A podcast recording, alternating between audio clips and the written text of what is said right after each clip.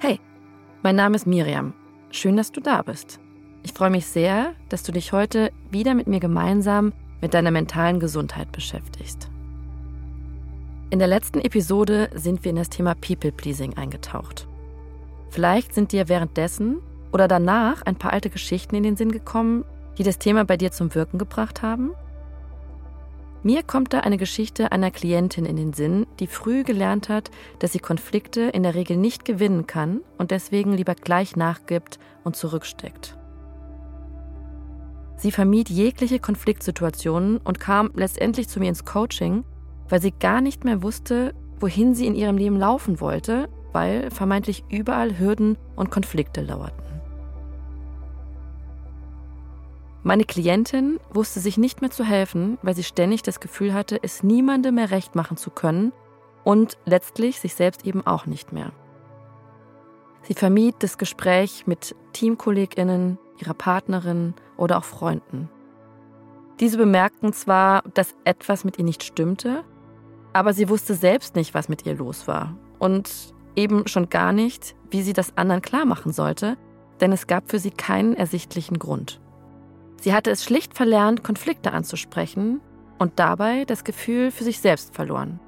Das klingt ziemlich auswegslos und traurig, ist es in diesem Fall aber gar nicht gewesen. Ihr ursprüngliches Thema war das People-Pleasing und eine daraus entstandene Erschöpfung, die das ständige Pleasen mit sich bringt.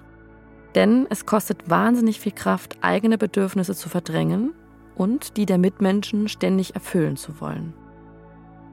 Ihre Grundbefürchtung bzw. der dahinterliegende Glaubenssatz war, wenn ich mich streite und andere Personen wütend auf mich sind, wenden sie sich von mir ab. Und dieses Gefühl war für sie nicht auszuhalten. Sie hatte größte Angst, nahestehende Personen zu verlieren wenn sie ihnen nicht jeden Wunsch von den Augen abliest. Die Klientin war tief im Mindset des People-Pleasings und in konfliktvermeidendem Verhalten, weil sie für andere sorgte, aber eben nicht für sich. Rational wusste sie, dass es vollkommen normal und sogar gesund ist, sich auch mal zu streiten, ohne dass dabei die Welt zugrunde geht. Was wir tun können, um People-Pleasing im ersten Schritt zu erkennen, habe ich in der letzten Episode angesprochen. Nun kommen wir zum zweiten Schritt, dem Erkennen der dahinterliegenden Glaubenssätze.